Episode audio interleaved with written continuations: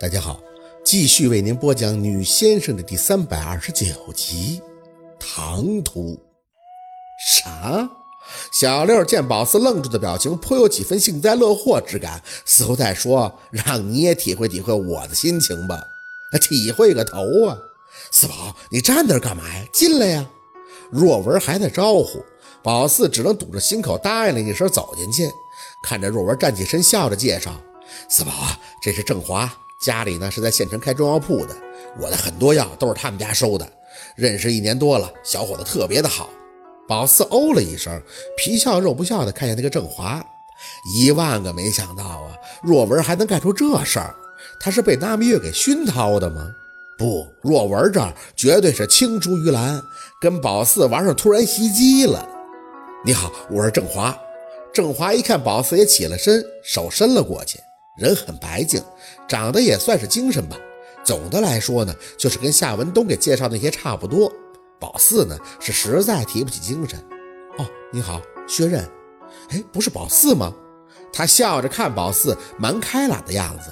啊，我家四宝小名是宝四，大名的薛刃，认真的认。郑华点头，眼睛在宝四的脸上就没移开过。哦，那挺好的。嗯，那个你坐呀。这谁家呀？宝四清了一下嗓子，站着没动。二舅，上堂的刘姨找我去给他儿子看看那三月份结婚的日子。我那个坐下。若文有几分不悦，啥日子着急大过年看呀？今天不出门啊？小郑呢是中医药学校毕业的，对中药很有研究。你们好好聊聊。可我不懂啊，我是做先生的呀，我对先生很感兴趣的。郑华牵着嘴角。我小时候啊有回病重，就是找先生给看好的，特别神奇。薛叔叔给我说过，你是接堂的那种，还会给人看风水呢。没想到你本人看上去这么小，挺厉害的呀。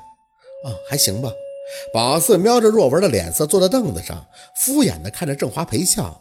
他呢倒是挺健谈的，那是一个劲儿的找话题。若文更是老套路，十分钟以后找茬就出去了，还把小六儿给叫走了。等到屋子剩下宝四他们俩，郑华就有些不好意思挠头。那个没想到你长这么漂亮。其实薛叔叔给我提过好多次了，我都没太上心。主要是你知道，咱们这个岁数的都不太喜欢相亲。我比你大一岁，想着也不着急。不过这次啊，就有些抹不开面子了，因为我爸跟薛叔叔关系特别的好。你这个想法特别对，真的。宝四喝了一口水以后，就开始给他上课。其实啊，我觉得吧，相亲这种太过刻意，缘分是很自然的东西嘛。我个人还是提倡自由恋爱的。嗯，但是相亲也是缘分啊。郑华理所应当的回宝四。以前呢，我也觉得相亲有些太老套，但是回头看看，很多人也都是通过相亲组建了幸福的家庭啊。毕竟介绍的知根知底儿，自己在外边一旦遇到骗子怎么办呀？尤其是你这种的，听薛叔叔说九月份才去的冰城，之前啊一直在家里看书，社会阅历太浅，在外边很容易碰到坏人的，这头疼啊！宝四想着拿话点他，他也应该明白了，可啥用没有，也不知道二舅跟他说了多少关于他的事儿，就听郑华说着说着讲到了狗，他说他喜欢狗，将来要养狗，还说他很喜欢吃糖葫芦。我还会做呢，以前冬天的时候，我爸就会熬糖稀做给我吃，吃不完再冻上，反正咱们这冬天啊，就包好纸放在外边就成了，也不需要。我有喜欢的人了，他含笑的脸突然就顿住了。啊！宝四一本正经的看他，我有喜欢的人，我不需要相亲啊。对不起啊，我知道你是花儿就找来的，我也不想敷衍你，可我更不想浪费你的时间。不对呀，他摇了一下头。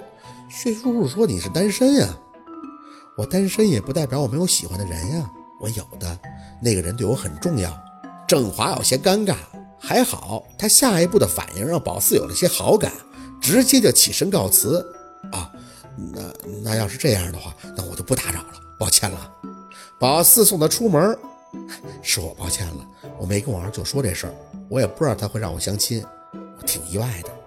一推门，若文居然还站在院子里，看着出门的郑华，有些发愣。小郑，这么快就聊完了？郑华讪笑了一下，小叔叔，一些情况您还是问宝四吧。那我先回去了啊。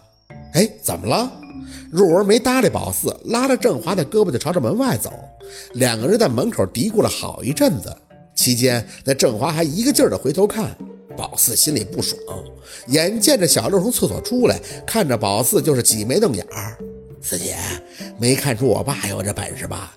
这是给你找个药铺的少东家呀，先斩后奏，要么我妈都不知道的。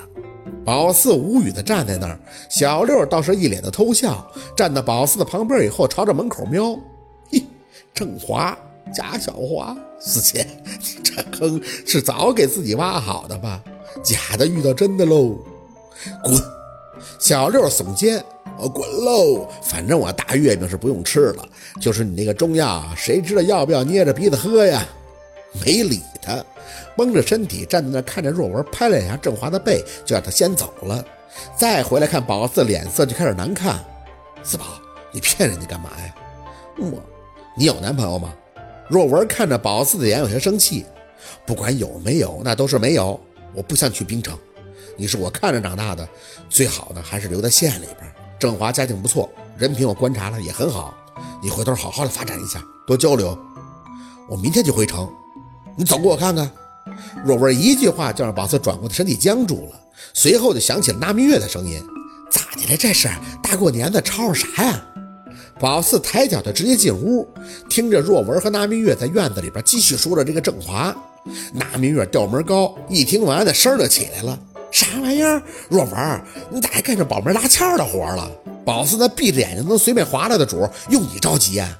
甭管是三胖的妈还是李二毛的爹，谁没给我透露过对咱家宝四的意思？我眼皮子都懒得掀。咱家宝四那可是金凤凰，你知道吧？我介绍的是郑华，你不也认识吗？在县里边开药铺的那个就是他。